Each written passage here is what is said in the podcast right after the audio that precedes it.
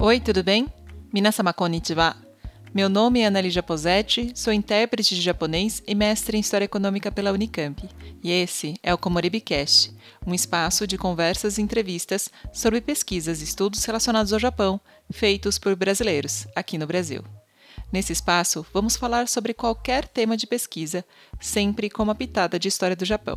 O objetivo desse podcast é que pesquisadoras e pesquisadores que passam horas e horas debruçados sobre seus livros e textos sejam os protagonistas, trazendo para os holofotes seus artigos, publicações, monografias, dissertações e teses, que são muito interessantes e de altíssimo nível, mas que realmente acabam não entrando na nossa lista de leituras cotidianas. É difícil falar de forma simplificada sobre um trabalho que demora tanto tempo para ser escrito, ou sobre pesquisas que vêm sendo desenvolvidas há anos.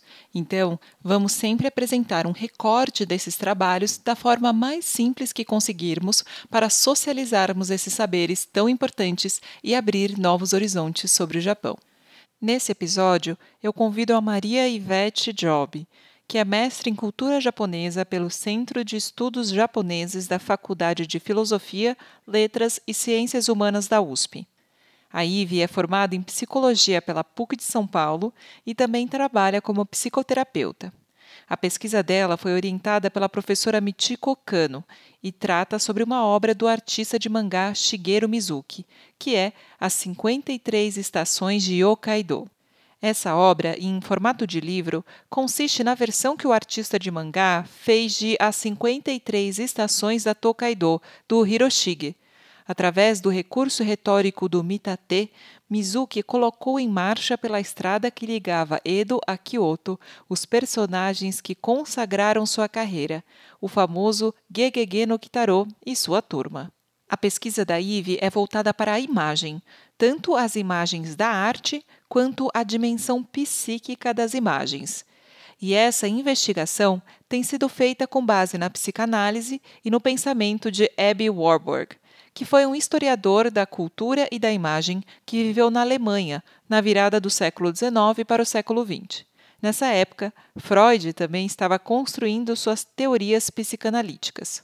O título da dissertação dela é o Tempo dos Fantasmas de As 53 Estações de Hokkaido, Mizuki Shigeru e Abby Warburg. E a Eve vem se dedicando ao estudo das imagens e obras da cultura japonesa há mais ou menos cinco anos. Então, ela tem transitado pelas fronteiras do conhecimento de três universos: a arte japonesa, a psicanálise e o pensamento de Abby Warburg.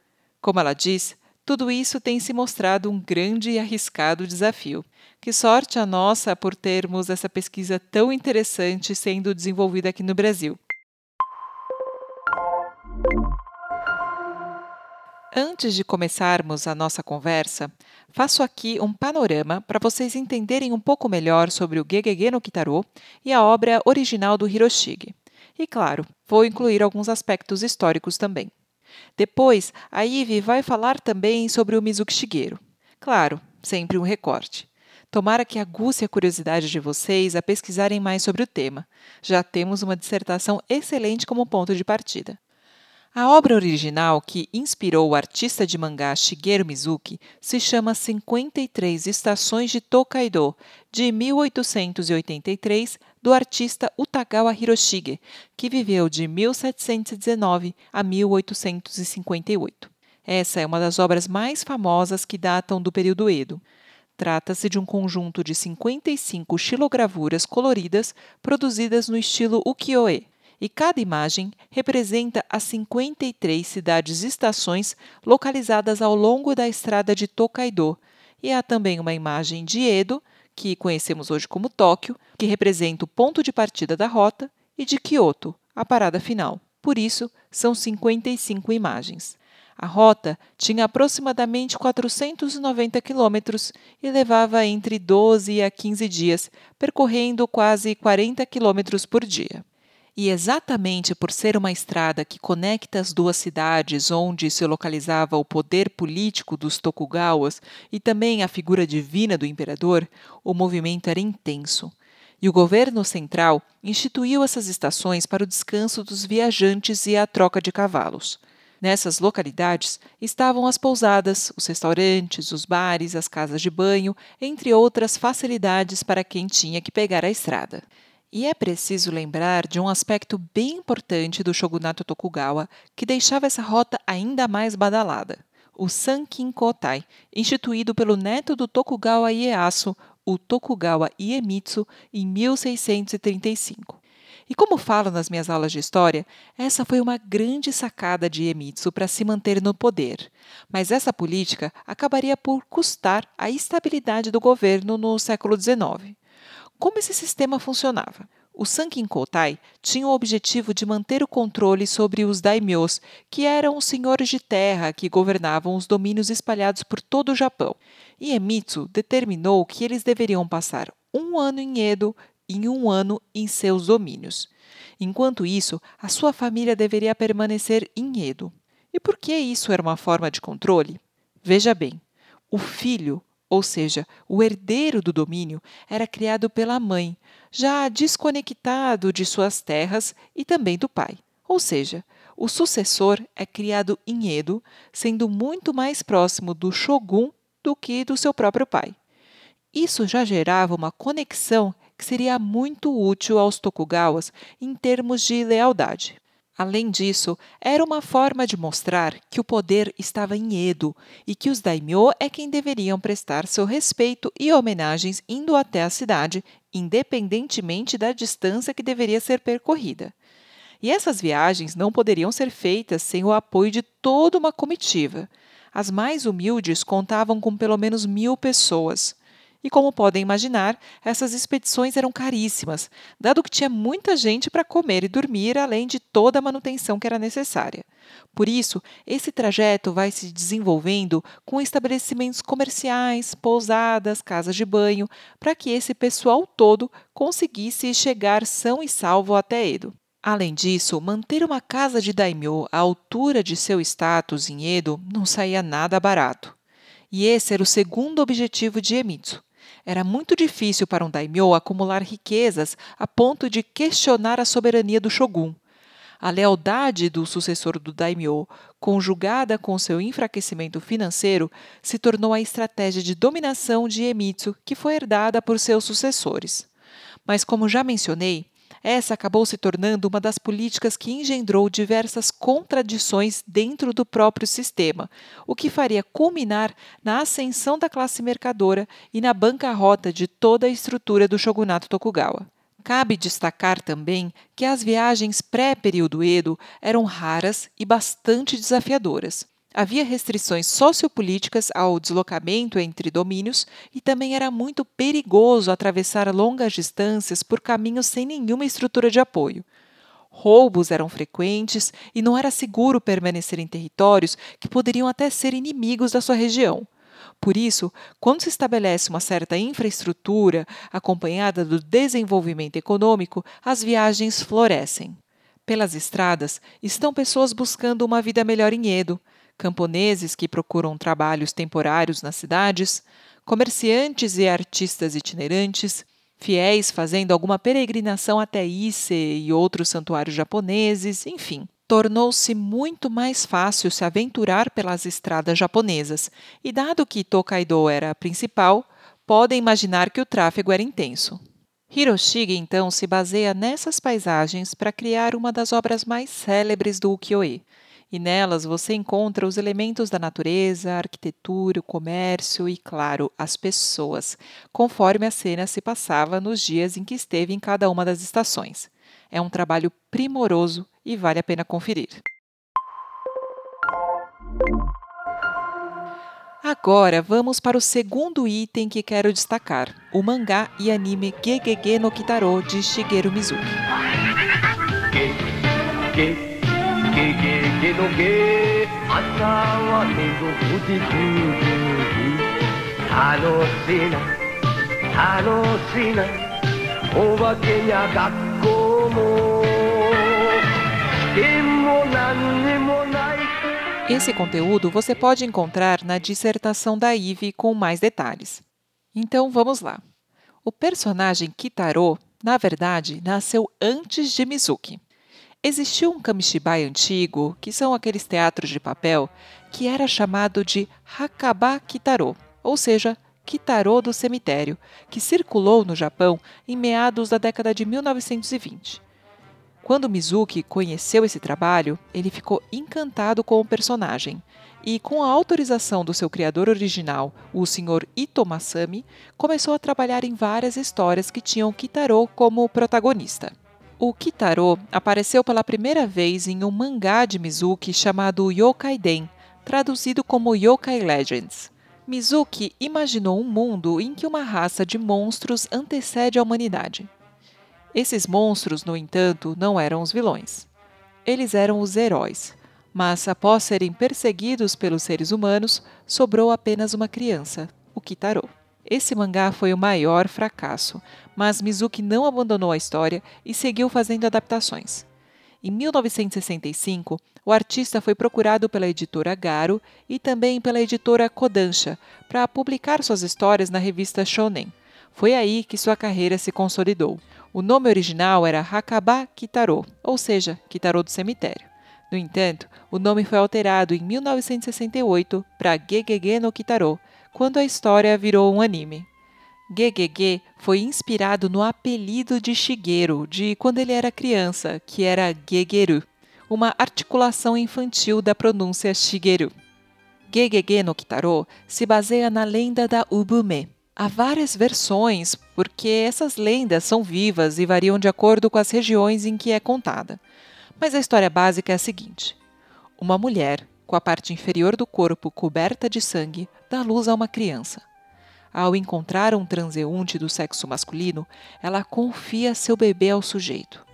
Em uma versão, o bebê vai ficando cada vez mais pesado e o homem, com medo de derrubar a criança, não consegue se mover e fica parado no mesmo local. Em diversas narrativas, o homem é recompensado pela sua boa ação e por todo o cuidado. E como nasceu o Kitaro? Segundo a história criada pelo Mizuki, narrada no mangá The Birth of Kitaro, um casal enfermo da tribo fantasma, que seria o último casal da espécie perseguida pelos seres humanos, se abriga em um cemitério e acaba falecendo.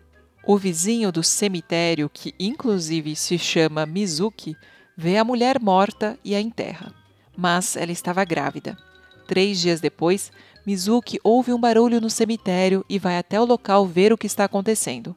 E ele se depara com a mão de um bebê que escavou seu caminho até a superfície. O vizinho, aterrorizado, tenta matar a criança, mas não consegue. Em um lapso, joga a criança que bate uma lápide e perde um olho. Do corpo em decomposição do pai do bebê, um globo ocular salta para o chão, ganha um pequeno corpo e diz: meu filho precisa de mim. Esse é o nascimento dos dois primeiros personagens da série, o Kitaro e o seu pai, o Medama Oyaji. A partir de então, os dois ganharam muitos aliados e, junto com a turma dos yokais super-heróis, lutam ao lado de alguns seres humanos contra espírito e manifestações malignas. Gegege no Kitaro é um personagem adorado no Japão até os dias de hoje e a cada temporada as imagens vão sendo ajustadas e refeitas. É um anime que faz parte da minha infância e que fiquei feliz em poder apresentá-lo para vocês. Na dissertação da Ive você encontra mais detalhes. Aqui fiz apenas um recorte.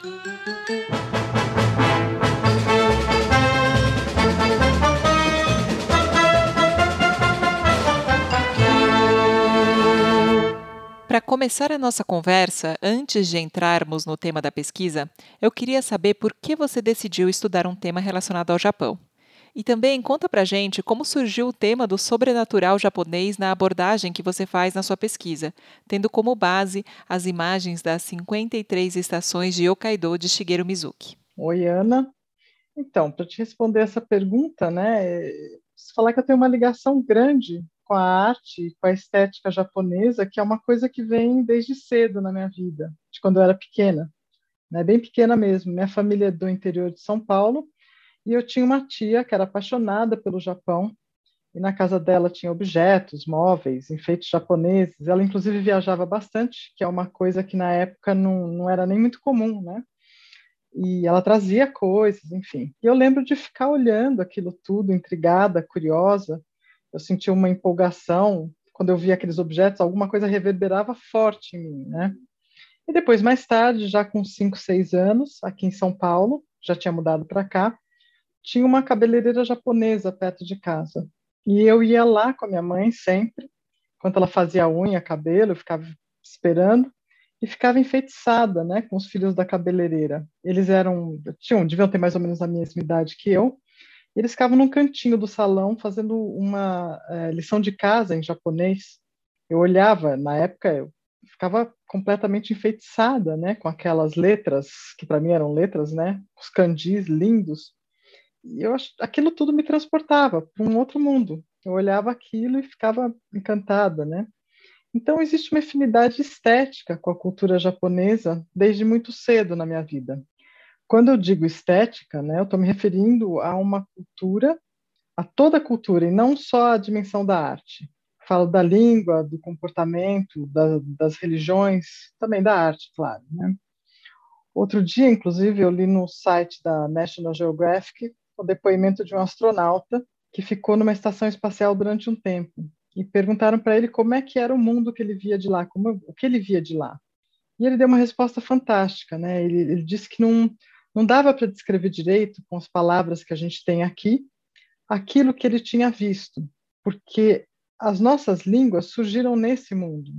E, e é como se para descrever aquele mundo fosse preciso uma língua que tivesse sido criada lá também as palavras daqui não, não dariam conta de descrever o que se vê de lá.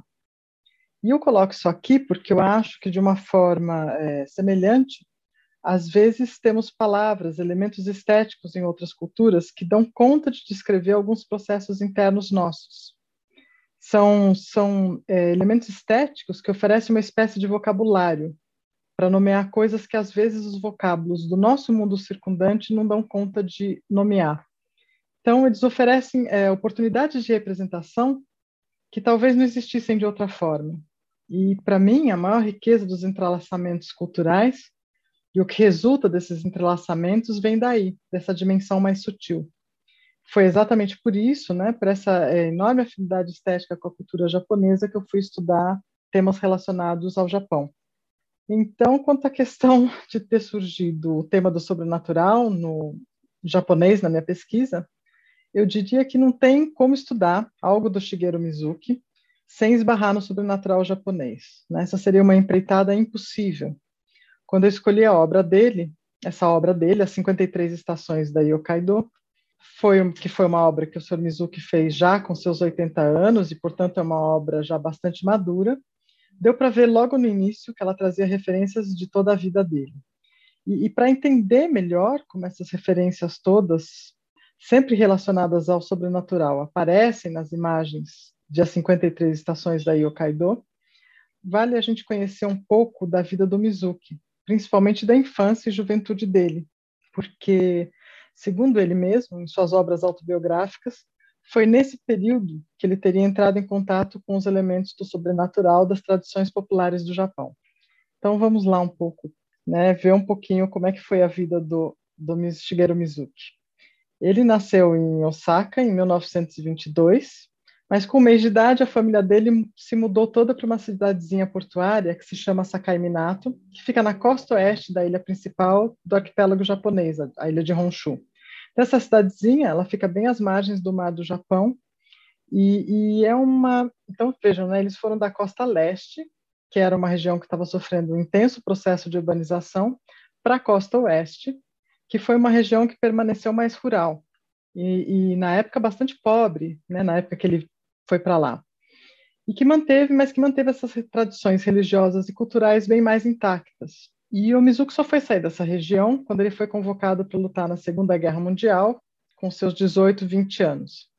E no seu mangá autobiográfico, No Nomba, que é um mangá que a gente já tem lançado aqui no Brasil, eu acho que foi em 2018, 2018, março de 2018, ele conta que uma sobre uma senhorinha que trabalhou para a família dele, chamada Fusa Kageyama, mas que chamavam de Nononba, porque ela era muito religiosa. Então, non-non era o nome dado a essas pessoas em regiões mais rurais, né, que era uma espécie de rezadeiras. Non-non vem da divindade da compaixão, Canon, e Ba, de non-non-ba, de vovó. Então, non-non-ba seria vovó non-non. Muita gente se confunde, acha que ela era a avó do Mizuki, mas ela não foi a avó do Mizuki, ela era uma senhora que trabalhou para a família lá. E o Mizuki conta que essa senhora era toda cheia de crendices, né, e contava histórias povoadas de yokai. Então agora a gente tem que pensar um pouquinho aqui, falar um pouquinho do que é o yokai. Que o yokai é um termo sem tradução aqui, mas que se refere a entidades, criaturas ou fenômenos de cunho sobrenatural, mas bem específicos da cultura japonesa. É, a gente consegue, inclusive, localizar a existência deles já nos primeiros registros escritos do Japão, o Kojiki, que é o registro de fatos antigos, e o Nihon Shoki, que são as crônicas do Japão, que datam, respectivamente, de 712 e de 720 da nossa era. E ele, o Shigeru Mizuki, ouvia essas histórias da Nonomba e ficava imaginando e desenhando esses seres. Muitos ele conta que ele copiava de artistas que já haviam ilustrado, como, por exemplo, o Toriyama Seken, que foi um artista do século XVIII, e para outros yokai, o próprio Mizuki inventava uma forma. Então, ele, na obra dele, ele tem muitos, muitos yokai que ele mesmo criou, é, com base, sei lá, na imaginação e provavelmente em alguns dados das lendas, né? E, e, o Mizuki conta também na sua autobiografia que ele foi um péssimo aluno na escola, mas que ele amava desenhar, gostava de ler história, escrever e desenhar historinha para os colegas, enfim. E mais tarde ele entra em contato com a, com a obra do folclorista Yanagita Kunio, que compilou histórias de yokai de várias regiões do Japão. E depois que o Mizuki volta de quatro anos lutando no Pacífico, né, na Segunda Guerra, ele acaba se estabelecendo em Chofu, que é uma cidade coladinha ali a Tóquio. Na verdade, a gente nem sabe qual é a... Dá para saber qual é a diferença, onde que começa uma e termina a outra, né? É, mas fica mais para a periferia de Tóquio. E começa a construir sua carreira de artista de mangá. Falando assim, parece bastante simples, mas foram longos e difíceis anos. É, o Japão estava saindo da guerra, destruído, enfim, se recuperando, ocupado pelos americanos. Foram anos que ele viveu, passou muita fome, viveu numa pobreza intensa. Ele trabalhava muito. Não dá para a gente entrar em detalhes aqui, porque, mas eu acho que vale a pena quem tiver a oportunidade de, de ler a, não Nomba ele não chega nesse ponto, mas na, na obra autobiográfica dele ele conta, e em Showa também. Showa, que é sobre a história do Japão, ele, ele faz uma intermediação, né, uma mescla entre a história dele e a história do, do Japão, e é muito interessante. Tem tá tudo lá isso daí. Então, mas o importante, né, voltando aqui à questão, o importante é que ele leva para as criações dele em mangá esses referenciais iconográficos da infância, os yokai. inclusive acaba criando personagens yokai. E um deles é o célebre Gegege no Kitaro, com o qual ele acabou consolidando sua carreira. Hoje, no Japão, né, tem toda uma indústria do entretenimento girando em torno desse personagem, mangá, anime, roupa, brinquedo, games, e são seis, faz, são seis décadas que existe o Gegege no Kitaro, e a cada 10 anos os animes são refilmados, refeitos, né? O formato dele é todo é, ele é reshaped, ele é feito né? reformatado, mas estão lá as histórias e são seis gerações, 60 anos, seis gerações vendo Gegege no Kitaro, né? E quando a Mizuki decide fazer essa versão de As 53 Estações da Tokaido, do artista de ukiyo-e Utagawa Hiroshige, ou Ando Hiroshige, ele insere em cada uma das imagens das estações da Tokaido esses seus personagens yokai e também seus desenhos de yokai já conhecidos no Japão, desenhos antigos, como o do Toriyama Seken, ele faz citações de imagens, inclusive. E a ideia dessa sua versão gráfica, dessa obra do Hiroshige, é o seu personagem Kitaro e sua turma, que são todos yokai, que vão fazendo a viagem a pé de Edo, hoje Tóquio, né, até Kyoto, que era como era feita essa viagem na Era Edo, a pé.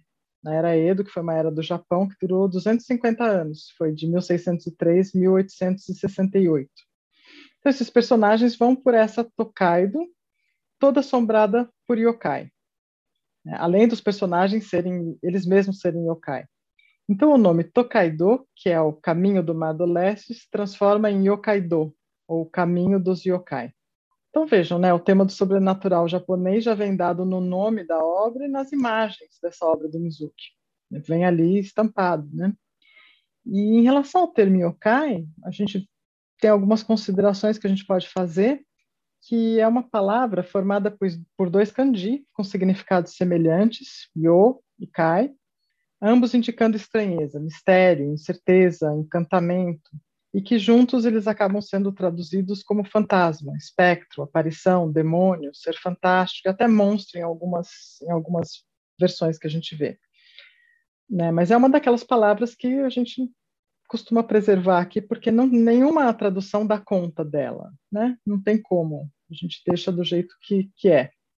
E a palavra yokai, ela já aparece no século VIII, no Japão, em um escrito da era Nara, Shoko Nihongi, mas não era a palavra mais comum para designar essas entidades na época. Então, na era Heian, que é a era que vai de 794 a 1185, é, eles se referiam às coisas assustadoras e inexplicáveis por mononoke. Mono, de coisa, ou segundo alguns acadêmicos, algo não tão concreto quanto coisa, assim, né, mas mais amorfo, fantasmagórico, como almas ou espíritos, e que, que é o mesmo kanji de kai, em yokai, que seria algo misterioso, perturbador. Então, ainda nesse mesmo período, um outro termo era usado para expressar medo e perigo, que é oni, geralmente traduzido como demônio e ogro aqui. Mas oni referia-se a qualquer tipo de criatura mais ameaçadora, sórdida, não necessariamente com forma humanoide, vamos dizer assim, né? Na era Edo, né, que é essa de 1603 a 1868, a palavra bakemono começa a aparecer nos livros e no teatro kabuki. E bakemono tem o sentido de coisa que se transforma. E apesar de ser um termo que enfatiza a característica da transformação dos yokai, não era empregado só em relação aos yokai transmorfos, como a kitsune, que seria a raposa, né? mas a todos eles.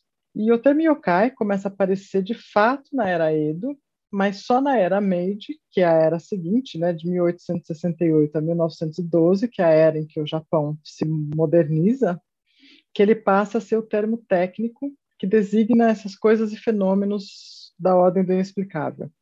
Isso acontece a partir do trabalho do Inoue Enryo, que foi um filósofo, professor budista, né, que sob a influência do cientificismo ocidental, ele cria uma disciplina chamada Yokai Gakko, é, que é estudos de yokai. E essa disciplina tinha, na verdade, o intuito de, de mostrar que o caráter fictício dos yokai, que era, seria tudo cientificamente comprovado. Só que ele acabou, na verdade, tendo um papel muito importante, porque ele acabou compilando esses yokai que tinham caído um pouco no ostracismo nessa época, e ele, de certa forma, uh, trouxe, contribuiu para que eles permanecessem, né? para que eles continuassem a, a existir no imaginário japonês. E logo em seguida, a gente tem o, o Yanagita Kunio, que é esse estudioso de lendas e tradições populares do Japão, que também usa a palavra yokai, e aí nessa esteira segue o Shigeru Mizuki, né, e os demais yokai que a gente tem hoje, yokai watch, enfim, é um, é um termo razoavelmente conhecido, né, bastante conhecido, eu diria. E, e, hoje o yokai é um nome mais usado para se referir de forma geral a esses fenômenos e seres, mas é também um termo guarda-chuva que abarca diversas subcategorias, conforme o, o, o autor que trata do assunto.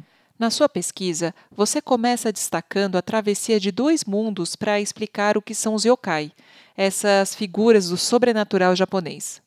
Nas suas palavras, para se referir a esses yokai, você usa o termo entes imateriais em travessia de uma ponte flutuante. Há muitos conceitos super interessantes e recomendo muito para todo mundo a leitura do trabalho todo, mas será que você poderia falar para a gente sobre os aspectos que envolvem a cultura japonesa e o trabalho do Mizuki? Então vamos lá, Ana. É, eu vou partir aqui da própria gravura da Nihonbashi, do Mizuki, para explicar essa questão.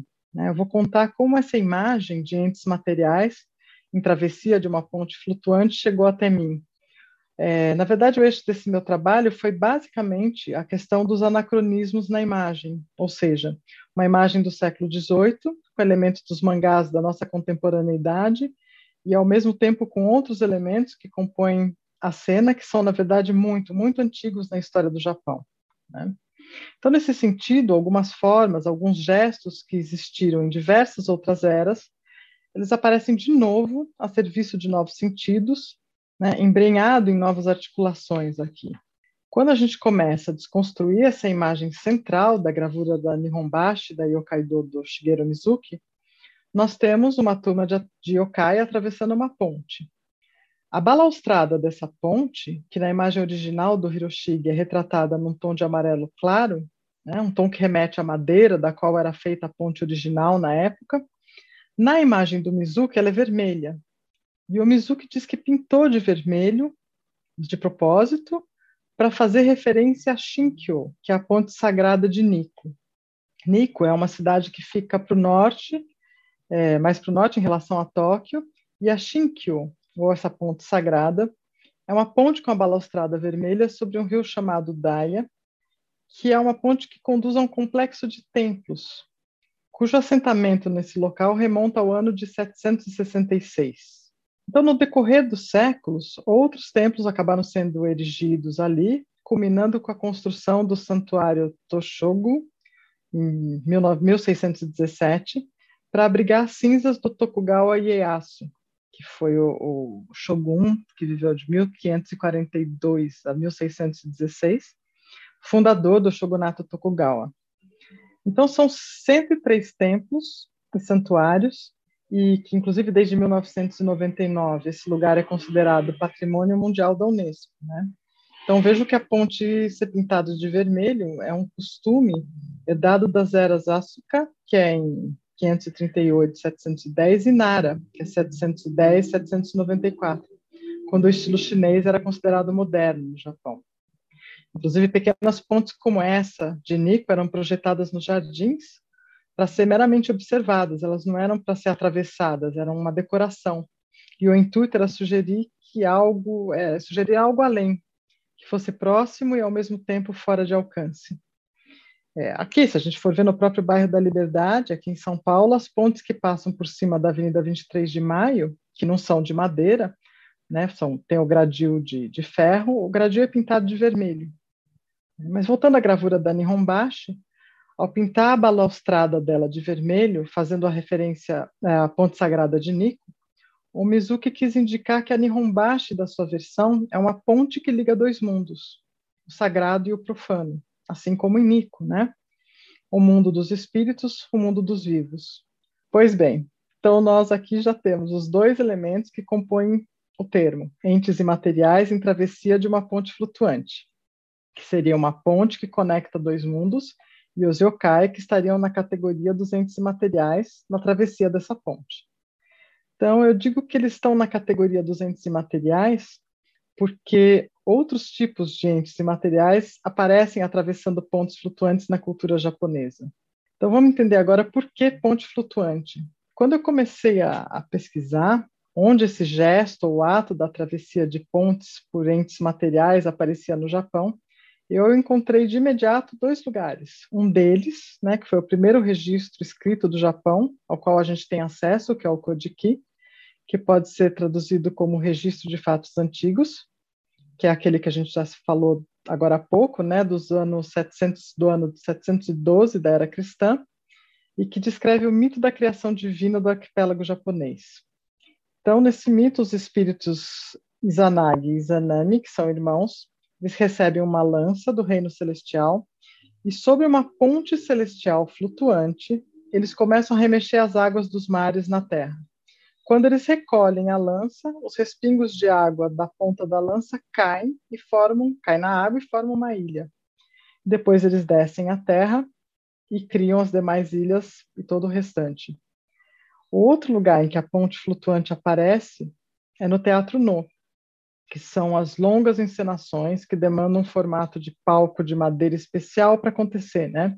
Então, descrevendo brevemente esse formato, a gente tem um palco principal esse palco principal se liga à chamada Sala do Espelho, que é onde se concentra e onde, de onde sai o Shite, que é aquele que age, o personagem principal do No, e que ele interpreta um espírito, uma divindade ou um fantasma, no Mugen No ou No de aparição, principalmente, né? E, e esse espírito, Shite, ele vem contar sua tristeza, seu desespero, os sofrimentos da sua alma numa noite, e daí ele desaparece com o raiar é, do sol no dia seguinte. Essa ligação entre o palco principal e a sala do espelho é chamado de Hashigakari, que significa ponte suspensa, ponte flutuante. Então a gente tem aqui também um ente material, o Shite, atravessando uma ponte flutuante que liga o mundo dos espíritos, onde ele se encontrava, ao mundo dos vivos, que é onde vai passar toda a ação da peça. Então, veja, essa, essa pequena substituição que o Shigeru Mizuki faz da cor da balaustrada, da ponte, e dos elementos que atravessam a ponte, na sua versão da gravura do Hiroshige, elas dão um significado totalmente novo para a cena e para a obra também porque elas articulam os elementos mnemônicos de vários tempos e lugares da história e da cultura japonesa, inclusive com, com o presente e com a vida do próprio autor, né? tanto sob o, o aspecto da sua imaginação, da sua criatividade, que sempre operou na fronteira, na fronteira entre o mundo sobrenatural e o mundo material, quanto sobre o aspecto do estreitamento intenso né, e concreto entre o mundo dos mortos e o mundo dos vivos que ele experimentou principalmente durante os quatro anos que ele lutou na Segunda Guerra. E tem um outro aspecto cultural importante de lembrarmos sobre a questão da ponte, que é a questão da ponte como espaço relacional, espaço que se encontra na condição de intermediar, que, que se encontra entre. Esses espaços no Japão, né, chamados de ma, que a professora Michiko Okano tem um belíssimo livro a respeito do assunto. O livro se chama Ma, entre espaço da arte e comunicação no Japão, né? E, e, onde ela diz que o kanji, o ideograma de Ma, que é uma imagem que é uma imagem muito bonita, né?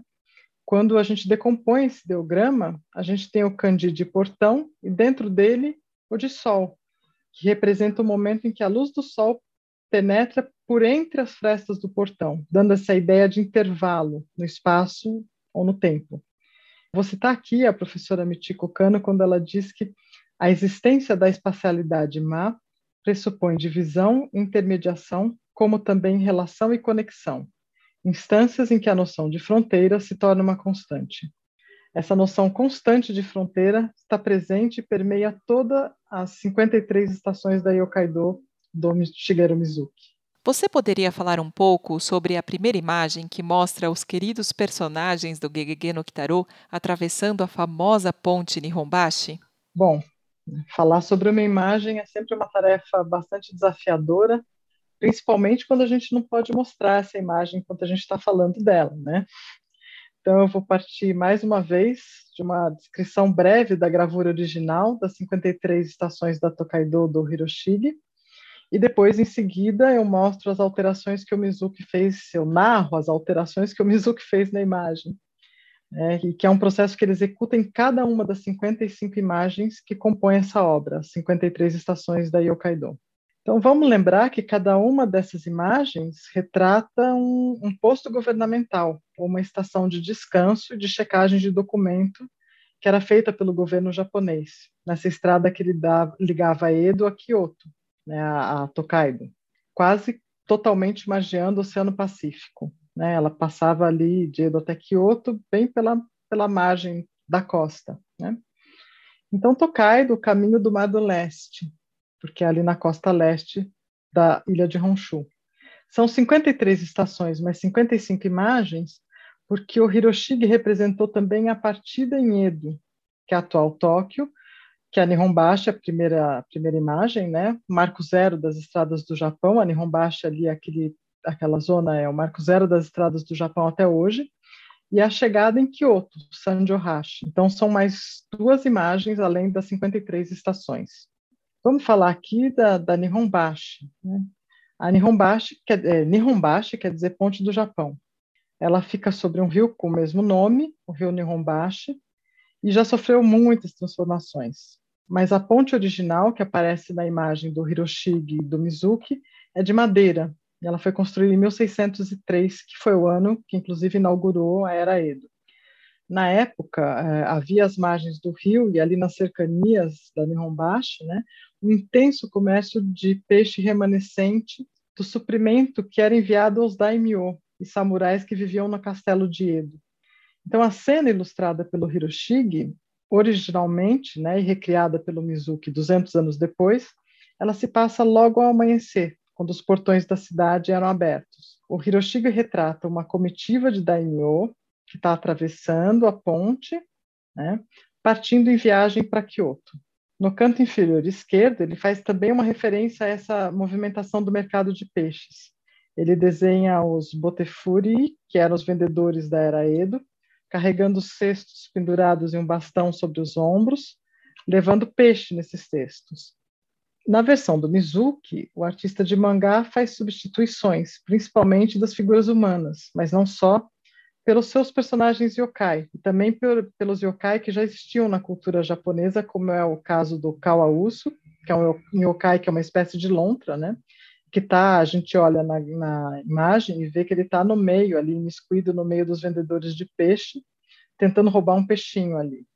Então, no centro da imagem, atravessando a ponte, o Mizuki substitui a comitiva de daimyo que o Hiroshige coloca pelo seu personagem principal, o Gegege no Kitaro, e a turma de yokai do Gegege no Kitaro. Essas figuras humanas são substituídas, mas a, a movimentação da cena permanece. Então, portanto, Kitaro e a sua turma estão atravessando a Nihonbashi e também partindo em viagem para Kyoto. Essa viagem feita por yokai, né, principalmente no formato de uma parada, como aconteciam nas viagens e comitivas de daimyo, ela nos remete também a um outro evento, um evento de, da ordem do sobrenatural no Japão, que acontecia nas ruas de Heian, que hoje é a atual Kyoto, quando era capital na era Heian, né? Que eram as paradas noturnas dos cem espíritos. Nessa época, eh, havia noites em que as pessoas eram avisadas, os moradores da cidade eram avisados que uma horda de yokais passaria pelas ruas da cidade, né? E as pessoas deviam se trancar em suas casas, tinham que ficar fechadinhas, trancar janelas e nunca espiar o que estava acontecendo. Porque esse momento em que esses seres sobrenaturais estavam desfilando pelas ruas da cidade era um momento em que esse nosso mundo se entrelaçava com o mundo sobrenatural. Que as fronteiras entre esses dois mundos ficavam tênues, né? E isso não representava um perigo para os humanos. Posteriormente, essas paradas noturnas de espíritos ou seres sobrenaturais passaram a ser ilustradas nas pinturas rolo, ou emakimono. Ficaram célebres. Tem belíssimas representações das chamadas hyakyagyo, né? É, que são as paradas noturnas dos 100 espíritos. Geralmente a gente encontra traduzido como 100 demônios, mas tem uma série de questões com esse termo demônio na tradução, né, que eu acho um termo mais cristão, digamos assim. Então, espíritos não é a tradução mais exata, mas é um pouco mais menos tendenciosa de certa forma. Então, na verdade, na falta de um termo melhor, né, costumo usar espíritos. Então, na verdade, o que o Mizuki faz nessa sua versão da imagem praticamente resume todo o teor da, dessa obra gráfica dele ou na verdade anuncia uma gama de associações imagéticas quase infinita que ele coloca em marcha junto com o Kitaro e a sua turma nessa viagem até Kyoto, e que vai se desenrolar pelas demais 54 gravuras da obra.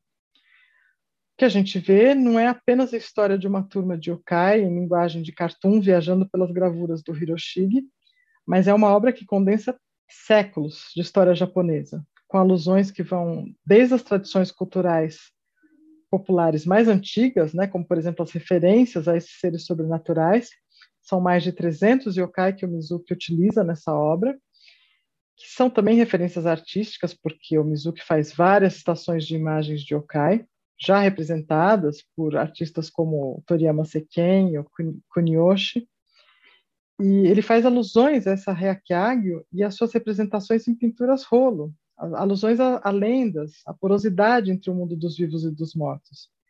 E também com as inserções que o Shigeru Mizuki faz de si mesmo, representando como personagem, representando a si mesmo como personagem dos seus mangás autobiográficos. Ele acaba aludindo à própria vida quando ele faz isso, né? Ele cita a si próprio, a sua, a sua autobiografia, né? E ele faz uma, uma alegoria da sua vida, do terror da guerra, das mortes que ele presenciou no conflito mundial, Então, cada uma dessas imagens, quando a gente se propõe a investigar, investigá-las a fundo, conta uma parte da história do Japão, mas não de uma forma sequencial, organizada, numa linha do tempo, né? de uma forma bastante anacrônica, que os resultados de uma pesquisa iconográfica mais profunda, se a gente for, for a fundo nisso, chega a dar até uma sensação de vertigem. Não acaba nunca, é infinito, assim, praticamente infinita a sensação que, que vai dando. Então, agora é uma última pergunta. Qual a importância de estudar o Japão aqui no Brasil? Ah, eu vou retomar aqui brevemente aquele aspecto que eu citei logo no começo da nossa conversa sobre culturas outras, né? Culturas outras que não as que a gente está imerso, né? Oferecer uma espécie de vocabulário para os afetos, sensações que precisam ganhar forma e que é um vocabulário que às vezes a gente não encontra perto da gente, mas que o outro pode nos dar. Então, esse seria um pensamento que, para mim, justificaria a necessidade de estudar qualquer outra cultura em qualquer parte do mundo. Mas, para a gente falar mais especificamente do Japão e do Brasil, é, vale lembrar que estima-se que cerca de 2 milhões de japoneses, descendentes japoneses, vivem aqui no Brasil, com uma concentração bastante significativa no estado de São Paulo, no Paraná, além de outros lugares. Então, só esse fato, eu acho que já gera um entrelaçamento de culturas incrível. Há núcleos mais tradicionalmente japoneses, como o bairro da Liberdade aqui em São Paulo, a comunidade Yuba em Mirandópolis, núcleos de estudo de cultura japonesa nas universidades, pequenos museus, enfim, a gente ia ficar um bom tempo listando esses, esses lugares, né, esses centros em que se concentra mais a cultura japonesa aqui. Mas tem um outro aspecto, que é o aspecto da cultura japonesa que ultrapassa esses núcleos e que se encontra totalmente incorporado na cultura brasileira. É um aspecto que faz parte dos nossos cotidianos, que circula vastamente nas mais variadas mídias. E aqui eu estou me referindo coisas como games, mangás, animes, brinquedos, música, cinema, literatura, sem falar, claro, né, na, na culinária japonesa.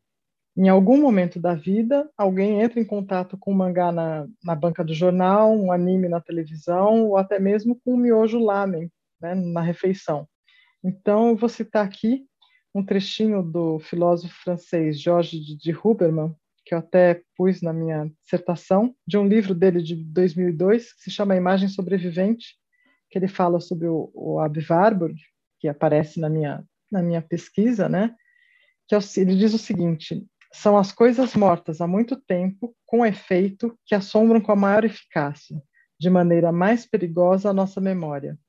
Quando faz seu horóscopo, a dona de casa de hoje continua a manipular os nomes de deuses antigos nos quais, supõe-se, ninguém mais crê. Então, eu escolhi o exemplo a seguir para comentar um pouco essa citação do Didi Huberman e para falar da, da, importância de estudar o, o Japão no Brasil, porque é um exemplo simples que tem a ver com a culinária japonesa, que hoje tem aspectos bem conhecidos aqui no Brasil, né, porque também tem a ver com, com a minha pesquisa, esse exemplo. Então, veja, a gente vai no restaurante e pede um kapamaki, que é o rolinho de arroz japonês com pepino envolto em alga. Né? Mas por que esse nome? O que, que a gente sabe sobre isso? Né? Aqui nos remete. Então, maki de makimono, sushi enroladinho em alga nori. Mas de onde vem capa? Capa é justamente o nome de um yokai um dos yokai mais conhecidos no Japão hoje, né? Que é um serzinho associado com água, geralmente rio, lagoa, pântano. Tem muitas lendas, várias, diversas lendas associadas a ele, diferentes, conforme a região do Japão. Mas, de forma geral, o capa tem, é um serzinho que tem o tamanho de uma criança, sei lá, de uns 10 anos, só que ele é muito forte, não tem nada da fragilidade da criança. E as representações pictóricas que a gente encontra do capa começam a ser mais veiculadas na era Edo, elas retratam um ser geralmente de cor esverdeada, com escama, meio viscoso, um híbrido entre sapo gigante com casco de tartaruga, um rosto com formato parece um bico de pássaro, né? Enfim, há várias histórias, dependendo da, da região do Japão, várias, vários formatos, né? Várias características diferentes. Mas o que, que ele faz, esse yokai, né? Diz a lenda que uh, tem histórias ligadas a ele, que ele empurra cavalo, gado, inclusive pessoas, né, é, para dentro da água e que ele também afogaria crianças pequenas. Mas também tem um lado desse yokai que é ligado à, à agricultura. Algumas comunidades agrícolas, né, que dependem da água para irrigação, fazem rituais em que o capa é celebrado como divindade da água. Então, aquela questão, né, se ele é tratado adequadamente, se ele é celebrado, ele garante água em abundância para irrigação. Se ele for tratado com descaso, ele é causa ou seca ou inundações. E, então, yokai que tem vários, vários tipos de, vários âmbitos. Ele pode ser considerado simultaneamente como divindade e como espírito maligno. Mas, acima de tudo, ele é um yokai que é fanático por pepino. Eles adoram pepino. Então, quando a gente pede um capamac no delivery, no fim daquela sexta-feira quente, para comemorar o fim de semana, a gente nem imaginou tanto de tradição japonesa que esse nome evoca. O quanto de histórias, crenças, elementos da cultura popular japonesa estão amalgamados nesse nome. E eu citei só alguns aspectos né, associados a esse yokai. Então, vejam, assim como acontece com esse exemplo simples que eu dei, uma série de elementos da cultura japonesa nos atravessam o tempo todo, são séculos de tradição japonesa que fazem parte das nossas vidas hoje aqui, em um país do outro lado do mundo. Então é importante que a gente estude essa cultura tão mesclada com a nossa hoje, que a gente consiga entender um pouco de onde vêm essas coisas que fazem parte do nosso mundo, das nossas vidas, principalmente quais memórias essas coisas trazem nos seus nomes, ainda que totalmente né, ressignificadas. É isso. Ive, foi um prazer imenso conversar com você. A sua pesquisa é muito interessante e foi um prazer ler a sua dissertação. Recomendo muito a leitura para quem tem interesse no assunto. E esse foi mais um episódio do Comorebicast. Se quiser comentar, me manda uma mensagem e sigam a Comorebi no Instagram, no arroba onde compartilho um pouco mais do meu trabalho. Até a próxima! Esse podcast é produzido pela MJ Podcasts.